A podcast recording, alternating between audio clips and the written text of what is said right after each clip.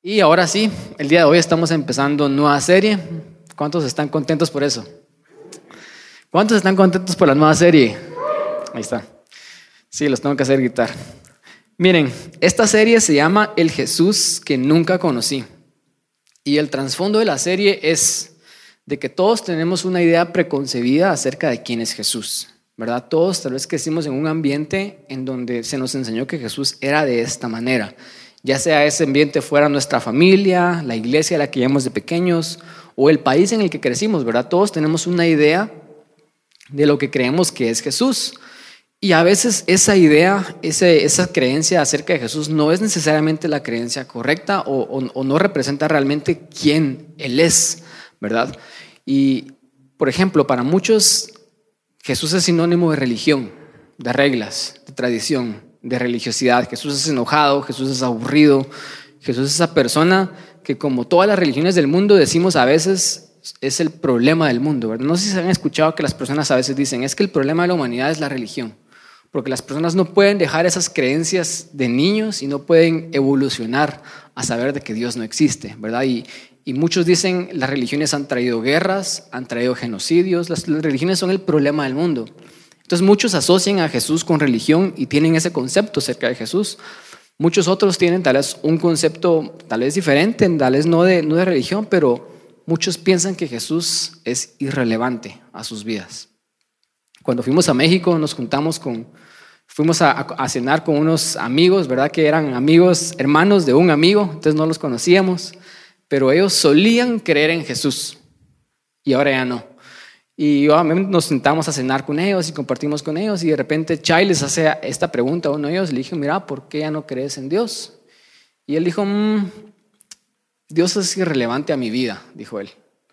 ¿verdad? Y, fue una respuesta así muy choqueante, ¿verdad? Y, muchos también tal vez pensamos eso, o sea, pensamos de que Jesús ya no es relevante al día de hoy. Es, es alguien histórico que vivió hace muchísimos años y tiene un libro bien extraño pero no tiene nada que ver con mi vida. O sea, esos eran cosas tal vez de mi niñez, de mi juventud, pero hoy que ya crecí y ya soy más inteligente, yo puedo dejar las cosas de niños, puedo dejar de creer en cuentos de, de hadas, puedo dejar de creer en Santa Claus, en el hada madrina y en Jesús, ¿verdad? Porque ahora soy más inteligente que eso.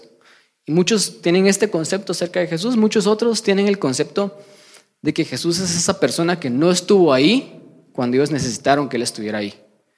Entonces muchos dicen, para mí Jesús es el Dios que no respondió a mi oración. Es el Dios que cuando yo más lo necesité, Él me dijo que no. Y Él no estuvo ahí para mí. Es el Dios que se llevó a mi mamá, a mi papá, el Dios que se llevó a mi esposo, a mi esposa, el Dios que se llevó a mis hijos. Es el Dios que no me dio el milagro que yo necesitaba que, que Él me diera. Entonces es un Dios malo, ¿verdad? Y muchos de nosotros tal vez respondemos a la pregunta y decimos, Dios es nuestro todo, Dios es nuestro rey, es nuestro salvador. Yo hice esta encuesta en mi Instagram y solo obtuve estas respuestas y por eso no respondí ninguna respuesta porque yo esperaba una respuesta eh, tal vez controversial, ¿verdad? Pero todos me decían, ah, Dios es mi todo, Dios es mi rey, es mi salvador. Y qué bueno, pero a veces son cosas que solo decimos y no actuamos.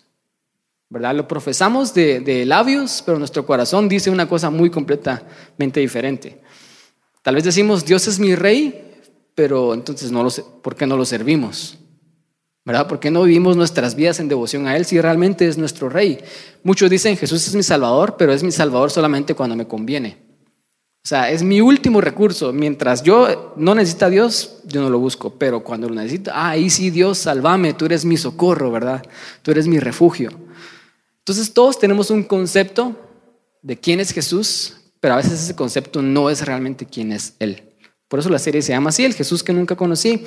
Y, va a ser una serie basada en Juan. No sé si ustedes saben algo acerca de los evangelios, pero hay cuatro evangelios, Mateo, Marcos, Lucas, Juan. Y Mateo, Marcos y Lucas se encargan de presentar a Jesús. O sea, ellos dicen, este es Jesús, de esta línea genealógica viene, esto fue lo que él hizo, presentan a Jesús y su obra. Pero Juan asume que ya conocemos a Jesús y solamente se encarga de probar de que Jesús es realmente quien él dice que es. Entonces Juan empieza diciendo, Jesús es. En el principio era el verbo y el verbo era Dios y el verbo era con Dios y el verbo era Dios. Entonces él asume que Jesús es Dios y se encarga en todo su evangelio de probar de que Él es quien realmente, Él es quien decía que era. Por eso es que Juan es bien diferente a los demás evangelios. Por eso es que Juan encontramos historias que no encontramos en los otros tres. Y las líneas cronológicas también varían un montón. Y, y en Juan encontramos siete declaraciones que Jesús dijo acerca de quién es Él. Siete veces Jesús dijo en Juan, yo soy esto. Entonces en esta serie no queremos nosotros presentar a Jesús y decir lo que opinamos de Jesús y lo que creemos que Él dice, que lo que creemos que quién es Él, sino queremos que Él diga quién dice que es Él, ¿verdad? Así que hoy para empezar, número uno, eh, es yo soy el pan de vida. Y esto casualmente es el nombre de esta iglesia. ¿Cuántos sabían eso? Bread of Life es pan de vida, o sea, literalmente esta iglesia se llama Jesús, ¿verdad? Y, quiero empezar con eso. Entonces quiero que me acompañen con sus, con sus eh, ojos y la lectura en Juan 6 del 25 al 35, que es el versículo donde vamos a encontrar esto. Dice lo siguiente, dice, y hallándole al otro lado del mar, le dijeron, Rabí, ¿cuándo llegaste acá? Y respondió Jesús y les dijo, de cierto, de cierto os digo que me buscáis, no porque habéis visto las señales, sino porque comiste el pan y os saciasteis. Trabajad no por la comida que perece, sino por la comida que a vida eterna permanece, la cual el Hijo del Hombre os dará, porque a éste señaló Dios el Padre. Entonces le dijeron, ¿qué debemos hacer para poner en práctica las obras de Dios? Y respondió Jesús y les dijo, esta es la obra de Dios, que creáis en el que ha enviado. Le dijeron entonces, ¿qué señal pues haces tú para que veamos y te creamos qué obra haces? Nuestros padres comieron el maná en el desierto, como está escrito, pan del cielo les dio a comer. Y Jesús les dijo, de cierto, de cierto os digo, no os dio Moisés el pan del cielo, mas mi Padre os da el verdadero pan del cielo, porque el pan de Dios es aquel que descendió del cielo y da vida al mundo. Le dijeron, Señor, danos siempre este pan. Y Jesús les dijo, yo soy el pan de vida, el que a mí viene no tendrá hambre, y el que en mí cree no tendrá sed jamás. Todos levanten el panito que les dieron en la entrada, por favor. Es solamente una representación física acerca de lo que Jesús está hablando. Se lo, van, se lo pueden comer después de que termine el servicio con mantequilla, con jalea, como ustedes quieran, con tamal. Pero cuando Jesús está diciendo yo soy el pan de vida, Él está haciendo alusión a tal vez lo que muchos ya sabemos. El pan es un alimento que comemos todos los días. Es un alimento necesario, ¿verdad? Es un alimento necesario para sobrevivir. Yo sé que va a venir un, alguien que sabe más que yo y me va a decir, mira, el pan no es muy saludable, que digamos. No tiene muchas cosas tan buenas, ¿verdad? El pan engorda y hay muchas cosas que podemos decir con respecto al pan, pero Quiero que entiendan el contexto por el cual Jesús está diciendo esto. En su contexto judío y griego, el pan, como tal vez lo es el día de hoy, sí es un alimento básico. Es un alimento que ingerimos todos los días. Y en esos tiempos para los judíos y para los griegos era un alimento que se asociaba con la sobrevivencia del ser humano. Yo sé que el pan tal vez no, no es todo lo que necesitamos para sobrevivir, pero Jesús está haciendo la alusión de que es la comida que necesitamos comer diariamente para vivir. ¿verdad? De hecho, las personas pobres en esos tiempos literalmente no solamente comían pan todos los días como algunos de nosotros, sino lo único que comían eran pan, porque eran tan pobres que no tenían otra cosa para comer, sino solamente pan, ¿verdad? Entonces, por ejemplo, ellos también vienen del trasfondo de que sus antepasados en el desierto por 40 años comieron qué? Pan, maná del cielo, todos los días. Entonces, cuando Jesús está diciendo, yo soy el pan de vida, Él realmente está diciendo, yo soy lo que ustedes necesitan para vivir. Yo soy necesario, yo soy suficiente. Yo soy algo que ustedes tienen que ingerir todos los días si ustedes quieren sobrevivir. ¿Verdad? Jesús es indispensable para nuestra sobrevivencia espiritual y nuestra sobrevivencia eterna. Y eso es a lo que Jesús está refiriendo. Y, Él dice, el que de mí come no tendrá hambre y el que en mí cree no tendrá sed. O sea, también hace alusión a que Él es agua. Él está haciendo alusión de que Él es esos elementos que nosotros necesitamos todos los días para sobrevivir, para existir. Sin Él realmente no podemos vivir. Eso es lo que Él está tratando de decir, ¿verdad? Y el pan definitivamente sacia el hambre, ¿verdad? ¿Cuántos de ustedes para llenarse comen más pan? No levanten la mano. Pero están comiendo y ustedes hacen el cálculo en sus cerebros y dicen, no me voy a llenar. Hay más pan. Y pedimos pan, ¿verdad? Porque lo usamos para qué? Para saciarnos. Entonces Jesús está diciendo, yo soy esa persona que realmente los puede saciar. Si ustedes comen de mí, nunca más van a volver a tener hambre y nunca más van a volver a tener sed. Él está diciendo, yo soy suficiente, solo, solamente yo puedo llenar. Pero tengo una pregunta que hacerles el día de hoy y aquí es donde formulo mi problema. Si Jesús es realmente esa persona que sacia el hambre espiritual y de nuestras almas, si Jesús es realmente esa persona que nos puede llenar y nos da vida y nos hace sentir plenos y nos hace quitar cualquier vacío que tenemos dentro, entonces, ¿por qué las personas no buscan a Jesús? ¿Por qué las iglesias no están llenas todos los domingos por las mañanas? ¿Por qué hay ciudades en, como Guadalajara donde las personas no quieren saber acerca de Dios? Porque hay personas diciendo de que Dios es irrelevante a sus vidas. Porque inclusive nosotros los que estamos acá el día de hoy, ustedes tal vez saben de Jesús, ustedes quieren más de Jesús, ustedes vinieron acá el día de hoy, pero ¿por qué inclusive nosotros los que creemos en Jesús a veces nos sentimos vacíos por dentro. A veces nos sentimos insatisfechos, como que realmente no lo tenemos a Él, porque si Él está dentro, nosotros deberíamos de estar llenos, deberíamos de estar plenos, pero nos sentimos vacíos. Sentimos que algo nos falta, hay una insatisfacción humana que, que no se puede llenar. Y a veces decimos, si yo tan solamente tuviera esto en mi vida, yo lo tendría y luchamos para trabajar por ello y lo obtenemos y cuando estamos ahí decimos, no, esto no era, tal vez es esto otro. Y nos vamos de lugar en lugar. Y yo estaba leyendo esta semana que, que esa insatisfacción en el ser humano de hecho es para nuestra sobrevivencia, porque es lo que nos hace llorar, por ejemplo, para pedir comida cuando somos bebés. ¿Verdad? Nos hace determinar que algo nos falta, entonces nos extendemos a pedirlo pero después lo llevamos a, lugares donde nada nos sacia. Decimos, si solamente estuviera con esta persona y esta persona me amara de vuelta, sería feliz. Y tal vez lo logramos y somos felices un par de meses, pero después sentimos, seguimos sintiéndonos vacíos. A veces decimos, si tan solamente tuviera estas cosas materiales y viviera en esta casa o tuviera este carro, entonces estaría lleno. Y trabajamos duro y llegamos ahí y lo obtenemos y decimos, no, ¿verdad? No me hace sentir vacío, no me hace sentir lleno. Decimos, tal vez lo que necesito ahora es un carro deportivo, porque compré la camioneta para la familia, entonces tal vez el carro deportivo sí me hace sentir lleno y lo compramos y no. Y después decimos, no, tal vez mi rollo son las motos, entonces empezamos a, a comprar motos y empezamos a, acumular un montón de cosas. Y no estoy diciendo que comprar cosas sea malo, no estoy diciendo que anhelar éxito sea malo, no estoy diciendo que tener una relación en nuestra vida donde nos anhelemos llenarnos de esa relación sea malo, estoy diciendo que a veces la motivación es que queremos llenar un vacío que solamente Jesús puede llenar. ¿Verdad? Entonces mi pregunta es, ¿por qué si Jesús es tan increíble y Él sacia? Él sacia realmente nuestra hambre y Él sacia nuestra sed, entonces ¿por qué nos seguimos sintiendo así? ¿Verdad? Yo tengo tres puntos de lo que yo creo que es esta respuesta que les quiero decir el día de hoy, el por qué nos sentimos insatisfechos.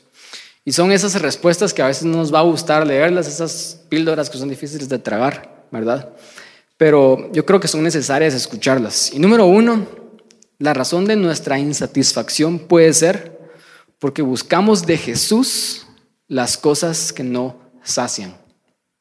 O sea, vamos a Él buscando cosas no llenan. Les voy a contar un poco acerca del contexto de lo que está pasando acá.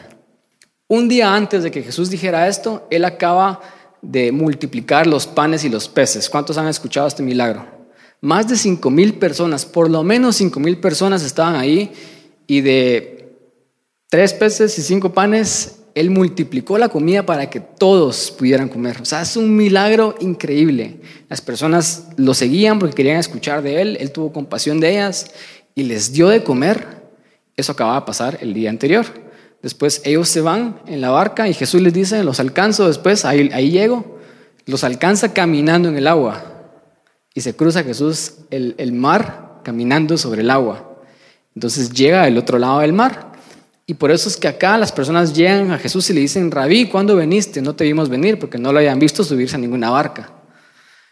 Entonces llegan con Jesús nuevamente y Jesús les dice lo que pasa en el versículo 6 y les dice, versículo 26, y les dice, respondiendo Jesús les dijo, de cierto, de cierto os digo que ustedes me, me buscan no porque hayan visto las señales que yo hice, sino porque ustedes comieron el pan y se saciaron. O sea, ellos estaban buscando a Jesús para qué? Para que Jesús les diera de comer nuevamente, porque lo había hecho el día anterior. Entonces viene Jesús y les dice eso. ¿Cuántos de ustedes acá han tenido un amigo, entre comillas, o un conocido, mejor dicho, que los busca a ustedes solo porque quiere algo de ustedes? ¿Verdad? creo que todos hemos tenido este tipo de personas que, es, es intencional en perseguirnos solo porque quiere algo de nosotros. ¿Y qué pasa cuando esa persona obtiene lo que quería de nosotros? Nos deja de buscar, ¿verdad? ¿A cuántos les cae mal eso? ¿Verdad? Cae súper mal sentirse usado y sentirse, o sea, que, que lo busquen a uno solo por interés, decimos, ¿verdad? Pues déjenme decirles algo, nosotros hacemos exactamente lo mismo con Dios. ¿Cuántos de nosotros vamos con Dios solo cuando tenemos problemas? ¿Cuántos de nosotros vamos y nos acercamos a Dios solo cuando realmente lo probamos todo y nuestro último recurso es Dios? Cuando hemos ido con todo doctor y nadie nos puede decir nada, o hemos ido con todo banco y nadie, nadie nos puede prestar dinero, entonces vamos con Dios y le pedimos ayuda. Porque queremos que Él nos dé algo ¿verdad? Que Él puede dar, porque definitivamente Él lo puede dar. Pero usualmente son cosas físicas, son cosas materiales. Yo creo que todos hemos hecho eso en algún punto de nuestra vida, ¿verdad? Y esto es lo que las personas acá estaban haciendo. Y yo quiero decir lo siguiente, Jesús, Él sabe nuestra necesidad. Él sabe lo que tú necesitas y Él es tan bueno que Él no lo da. ¿Cuántos de acá de ustedes han estado en una situación donde ustedes estuvieron así desesperados y le dijeron, Dios, ayúdame? Y Dios los ayudó. Dios es así de bueno. Pero Dios no está interesado en solo darnos cosas físicas. Dios quiere darnos algo muchísimo mejor. Y estas personas están buscando nuevamente el pan. ¿A cuántos de ustedes alguna vez su mamá o algún amigo les dijo que ustedes son barril sin fondo? Levanten la mano. O no levanten la mano, les va a dar vergüenza. Yo sé que muchos de ustedes son comelones y comen un montón y no se sacian nunca. Y todas las personas dicen, ¿a dónde se te va la comida? Ni se nota. algunos sí se les nota, ¿verdad? con el tiempo se nos nota más.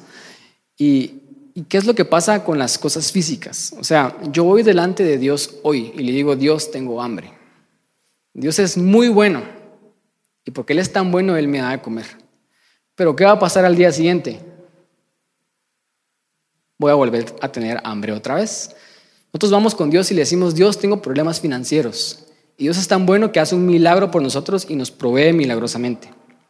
Pero dos meses después, un mes después, tres meses después, estamos otra vez en problemas financieros. ¿O no? Porque las cosas físicas se acaban. Vamos con Dios y le decimos, Dios, saname porque estoy enfermo. Y Dios nos sana. Pero crean ustedes que pueden vivir sin enfermedad después de esa sanidad. De repente se van a enfermar. De repente va a salir una nueva variante y se van a enfermar otra vez. Y vamos a estar otra vez yendo con Dios a pedirle que nos sane. Y si Dios nos sana, eso no va a evitar tampoco que nosotros nos muramos, porque todos vamos a enfrentar la muerte. Yo pensaba en eso el día, eh, cuando estaba estudiando esto, yo decía, Jesús resucitó a Lázaro, por ejemplo, pero ¿cuántos saben de que Lázaro volvió a morir? O sea, todos los milagros físicos que Jesús hace son temporales, no solucionan el problema real de la necesidad porque la necesidad siempre va a venir. Y Jesús sabe esto. Por eso es que Jesús está interesado no solamente en darnos cosas físicas y saciar nuestras necesidades físicas. Jesús está interesado en saciar necesidades que realmente pueden ser llenadas para siempre, como nuestra necesidad del alma y nuestra necesidad del espíritu, de vivir espiritualmente y de vivir eternamente.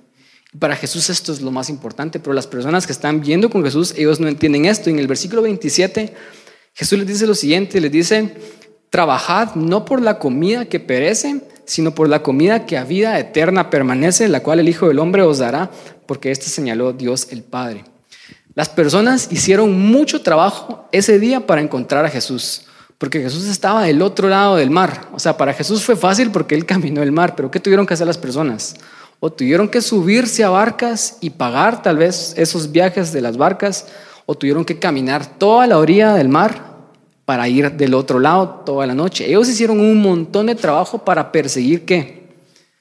Alimento físico, para perseguir de que Dios los alimentara nuevamente. ¿Cuántos de nosotros trabajamos arduamente por las cosas físicas en esta vida? Todos los que estamos acá. ¿verdad? Muchos de nosotros trabajamos demasiado, muchos de nosotros trabajamos 50, 60 horas a la semana. Muchos de nosotros es todo lo que hacemos y no hacemos nada más, ni estar con nuestras familias, ni disfrutar de la vida por estar trabajando, por ganarnos el alimento físico. Y está bien, no hay nada de malo en eso, pero Jesús dice, tal vez hay algo mejor por lo cual podemos trabajar porque vamos a trabajar por este alimento físico y cuántos han sentido así. Ustedes trabajan duro este mes y gracias a Dios llegaron a fin de mes y las cuentas fueron pagadas, pero ahí vienen qué va a pasar el siguiente mes. Hay que trabajar igual de fuerte el siguiente mes. Les quiero hacer una pregunta. Imagínense que nosotros trabajáramos así de fuerte como trabajamos para saciar las cosas físicas, por perseguir las cosas espirituales. ¿Cuán diferentes serían nuestras vidas si en vez de trabajar ocho horas diarias, buscáramos a Dios y hiciéramos su, voluntad ocho horas al día. Imagínense lo, lo, diferentes que serían nuestras vidas si buscáramos tan arduamente y trabajáramos por las cosas espirituales que, ah, como lo hacemos con las cosas materiales. O tal vez no vamos a sustituir nuestro trabajo por buscar a Dios ocho horas al día, pero si sustituimos las tres horas que pasamos viendo redes sociales, en TikTok, en Instagram, por hacer cosas que agradan a Dios y por perseguir el alimento espiritual, ¿acaso no serían diferentes nuestras vidas? ¿Verdad que sí? Y Jesús está tratando de elevar la mente de estas personas a pensar así, a hacerles saber de que la única razón por la cual buscamos a Dios no es solamente para que Él nos dé las cosas físicas que necesitamos. Hay una mejor razón porque las cosas físicas vamos a volver a tener necesidad y escasez después. Pero hay algo que Dios da que realmente nos va a saciar, a llenar. Y después Él dice en el versículo 30, Él siguió hablando con ellos porque ellos no entendían y le dijeron, ¿qué señal pues haces tú para que veamos y te creamos? ¿Qué obra haces? Nuestros padres comieron el maná al desierto y como está escrito, pan del cielo les dio a comer. Ahí sí citan la Biblia, ¿verdad? Para pedirle a Jesús comida. Y Jesús les dice, de cierto, de cierto os digo, que el pan que les dio Moisés no es el verdadero pan del cielo, mas mi Padre les da el verdadero pan del cielo. O sea, Jesús está tratando de elevar sus mentes pensar y a saber de que hay algo más importante en esta vida que buscar las cosas materiales. Y tal vez esa es la razón por la cual estamos tan insatisfechos en nuestras vidas, porque no hacemos ese cambio y ese ajuste en nuestras vidas. Seguimos persiguiendo las cosas físicas e inclusive cuando vamos a Jesús vamos solamente por las cosas físicas. Cuando Él tiene cosas espirituales que son de muchísimo más valor que las físicas, porque esas cosas espirituales, ese pan de vida y esa agua realmente sacian y realmente llena. Y yo miro esto en la Biblia, por ejemplo, con los apóstoles. Y como Pablo decía cosas como, yo estoy acá y voy a seguir acá buscando a Dios en escasez o en abundancia en pobreza y en necesidad, yo sigo acá en persecución, en angustia. Ellos podían estar presos y cantando a Dios. ¿Por qué? Porque ellos estaban llenos. El alimento que ellos perseguían era el alimento espiritual y es lo que Jesús da. Tal vez nosotros no estamos llenos porque perseguimos las cosas físicas. Primero, le dijeron a Jesús en el versículo 34, Señor, danos siempre este pan. Y aquí es donde Jesús les dijo, yo soy el pan de vida. Nuevamente, el que a mí viene nunca tendrá hambre y el que en mí cree no tendrá sed jamás. Número dos, una segunda razón por la cual yo creo que a veces también estamos insatisfechos en nuestras vidas es porque venimos a Jesús con una fe muerta. Y les quiero explicar esto. El versículo 41 dice lo siguiente, ellos murmuraban entonces de él, los judíos, porque había dicho, yo soy el pan que descendió del cielo, y decían, ¿No es este Jesús el hijo de José, cuyo padre y madre nosotros conocemos? ¿Cómo pues dice este del cielo ha descendido? ¿Verdad? Estas personas habían visto crecer a Jesús, conocían a sus papás. Y cuando Jesús dice, yo soy alguien que los puede llenar espiritualmente y darles vida verdadera, ellos dicen, no, si a ti te conocemos, ya sabemos cómo sos, sabemos que no, no viniste del cielo realmente, viniste de María y de José. Entonces no es posible que tú nos puedas dar algo. Yo sé que ellos pensaban así y a veces nos cuesta a nosotros hacer la asociación, que a veces también nosotros pensamos así, pero déjenme hacerles la siguiente pregunta. ¿Cuántos de ustedes vinieron el día de hoy a la iglesia sin esperar algo fresco de Dios? Yo sé que la respuesta es muchos de nosotros. Muchos de nosotros venimos hoy por costumbre. Venimos hoy porque es lo que hacemos. Venimos hoy porque nos tocaba servir. Pero a veces venimos delante de Dios y ya no esperamos nada nuevo de Dios, porque venimos con una fe muerta. Decimos, yo conozco a Dios y yo oré a Dios muchas veces y Dios nunca me contestó. Entonces cada vez que yo me acerco a Él, yo no espero recibir nada de Él. Como estas personas, ellos decían, yo no puedo recibir nada de Jesús porque este Jesús ya lo conocemos, pero realmente no lo conocían. Entonces venían a Él con una fe muerta. A veces oramos, por ejemplo, y no esperamos que Dios nos hable en la oración. A veces leemos la Biblia y no esperamos que Dios nos transforme y nos diga algo en eso que estamos leyendo. A veces hacemos las cosas solamente por hacerlas. ¿verdad? Venimos con Dios con una fe muerta, venimos con Dios sin expectativa de que Él sigue siendo Dios, de que este mismo Jesús que multiplicó el pan y los peces es el Dios que puede hacer algo por nosotros. A veces hacemos las cosas por costumbres y, y, nos cuesta mucho y menospreciamos a Dios de esa manera y lo damos por sentado porque también Dios, la forma en la que opera a veces es una forma muy diferente a la forma en la que nosotros operamos. No sé si se dieron cuenta que en el versículo 35 él dice, yo soy el pan de vida, el que a mí, ¿qué? Viene. Y el que en mí cree, no tendrá sed jamás. O sea, lo que Jesús pide a nosotros es venir a Él y creer. Entonces nosotros decimos, bueno, es tan simple que no puede ser la solución. O sea, ¿cómo solamente con ir a Jesús y creer en Él mi vida va a estar resuelta? No creemos eso porque queremos cosas más complejas. Queremos creer de que hay cinco pasos para sanar esa relación, queremos creer que hay 25 pasos para tener éxito en esta vida y buscamos la complejidad del mundo en YouTube, en otras personas sabias y no venimos a Dios con la expectativa de que Él pueda hacer algo por nosotros. O sea, nuestra fe está muerta. Yo pensaba esto el día de hoy en estas palabras de venir a Él y creer en Él. Y mi hija Cassandra está ahorita caminando, tiene un año y tres meses y está caminando por todos lados, pero de repente ya está al final del cuarto y se te queda viendo y tú le haces así y ya empieza a caminar así con los brazos abiertos a ti. ¿verdad? Es uno de los mejores sentimientos del mundo y yo la recibo y ella pone su, cabeza aquí entre mis piernas y me abraza. ¿verdad? Después la cargo y me abraza. Y yo pienso, y en ese momento yo me siento como padre tan lleno de, de recibir a mi hija de que ella está extendiendo sus brazos y se está viniendo a mí y ella no me está buscando porque quiere que le dé comer, no me está buscando porque le pago su casa, no me está buscando porque cuido de ella, ella me está buscando simple y sencillamente porque quiere estar conmigo y me ama. Y a veces eso es lo simple que pide Dios, pero en nuestras mentes lo queremos hacer más complejo y decimos, no puede ser tan simple como solamente buscar a Dios y estar con Él y querer pasar tiempo con Él. No puede ser así de simple. Pero así de simple es. Eso es lo que Dios está pidiendo, que vengamos a Él y creamos en Él. De que Él pueda hacer algo por nosotros. Que no vengamos a Él con una expectativa muerta, con una fe muerta de que Él no va a hacer nada nuevo hoy.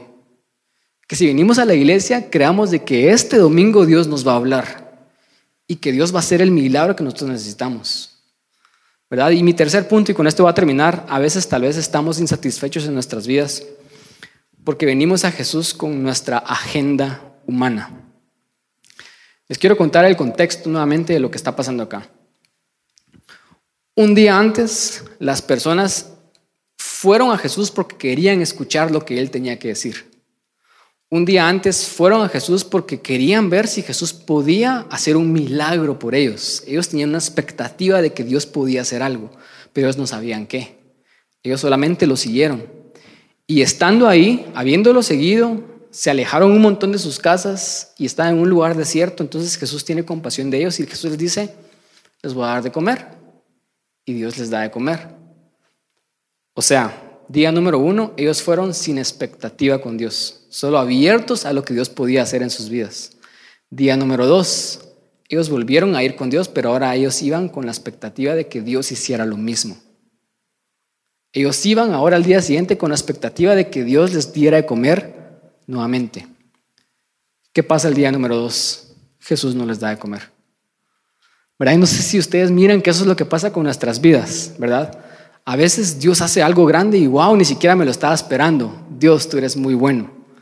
Pero ahora que ya lo espero, voy con Dios y le digo, ¿sabes qué Dios te voy a buscar si me das esto?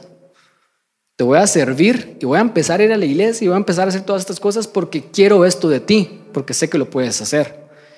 Y empezamos a hacer esas cosas y buscar a Jesús y Jesús no nos lo da. ¿Por qué? Porque ahora ya no venimos con un corazón abierto a lo que Él puede hacer en nuestras vidas, sino ahora venimos con una agenda específica de lo que Él tiene que hacer en nuestras vidas. Y Jesús no se va a dejar manipular así.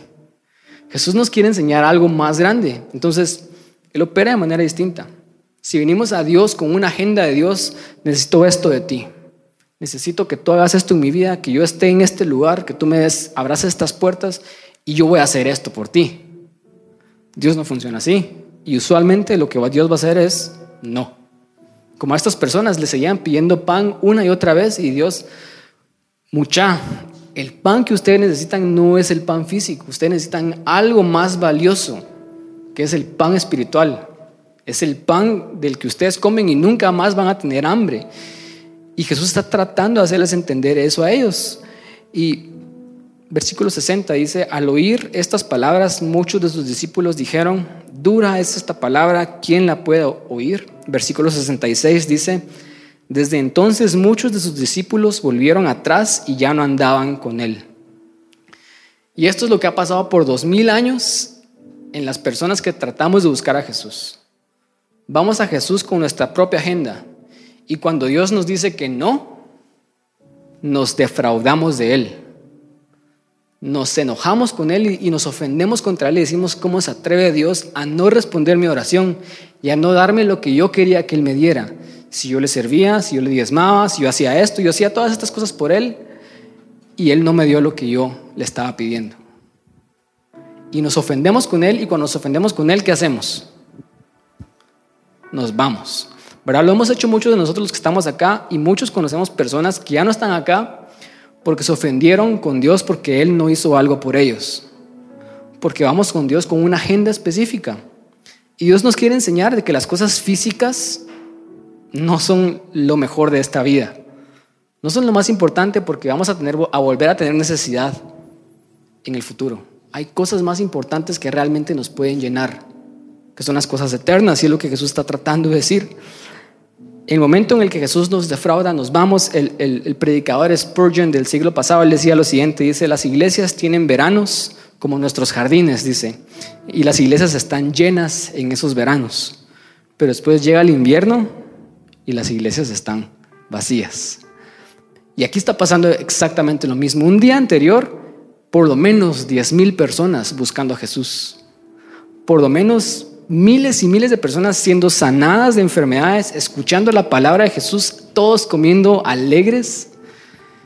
Día número dos, todos se fueron y solo quedaron los doce. O sea, hay días buenos en las iglesias y hay días malos, pero eso no tiene nada que ver con Dios.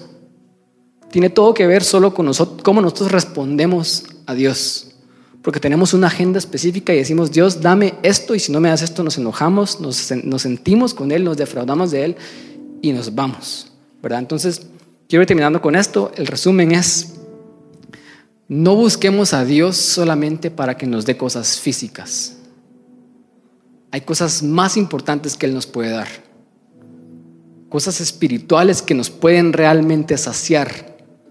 Cosas espirituales tan preciosas que inclusive cuando estemos en escasez de cosas físicas vamos a estar llenos, ¿verdad? Vamos a estar contentos y gozosos. Y eso realmente es el milagro que Dios quiere que pase en nuestras vidas. Número dos, no busquemos a Jesús con una fe muerta, sin, la, la esperanza de que Él pueda hacer algo increíble en nuestras vidas, sin la expectativa de que Él, sin el corazón abierto de que Él puede hacer algo grande en nosotros. No pensemos que ya conocemos a Dios como estos judíos pensaban que ya conocían a Jesús. Dios nos puede sorprender. Dios nos puede sorprender, nunca lo vamos a poder llegar a conocer. Y número tres, no busquemos a Jesús con nuestra propia agenda humana. O sea, busquémoslo sin agenda. Vayamos con Él y digámoslo, mira Dios, lo que me querrás decir, decilo. Lo que querrás hacer conmigo, hacelo. Aquí estoy. Y, y en esta historia, los únicos que pasaron esa prueba fueron los discípulos. Versículo 67, y con esto va a terminar. Dijo entonces Jesús a los doce, ¿acaso ¿quieren irse ustedes también? Y le respondió Simón Pedro y le dijo, Señor, ¿a quién iremos? Si solo tú tienes palabras de vida eterna. Y nosotros hemos creído y conocemos que tú eres el Cristo, el Hijo del Dios viviente. Yo quiero pasar la prueba de estos tres puntos. Yo quiero no solamente buscar a Dios por las cosas que Él me puede dar, físicas, sino yo quiero buscar a Dios porque quiero estar con Él. Así como mi hija quiere estar conmigo y me abraza y me busca, yo quiero buscar a Dios porque, porque Dios es digno de ser buscado. Yo quiero pasar la prueba de venir con Él siempre con un corazón abierto y, y, estar dispuesto a que Él pueda hacer algo increíble en mi vida. Tal vez yo no lo he visto, que lo haga últimamente, tal vez yo siento que Él está callado y que, que Él no ha hecho el milagro que yo espero, pero yo quiero ir sin una agenda, yo quiero ir decirle, decirle a Dios, mira, mi agenda la someto, hace tú lo que querrás hacer conmigo. Porque en última instancia, les prometo, nadie más puede llenar sino solamente Jesús. Y Pedro sabía esto. Él decía, ¿a quién más iremos? Inclusive hoy que es un mal día y todos nos dejaron, no tengo a dónde más ir. Solamente tú puedes llenarme con esas palabras, le dijo Pedro. Y él reconoció y él dijo, porque hemos creído y conocemos que tú eres el Cristo, que tú eres el Salvador, que Él murió por nosotros y eso vale más que todas las cosas que nos pueda dar. Que Él es el mismo Dios, el Hijo del Dios viviente y Él puede hacer cosas increíbles. Pedro sabía esto, ¿verdad? Quiero que nos pongamos de pie.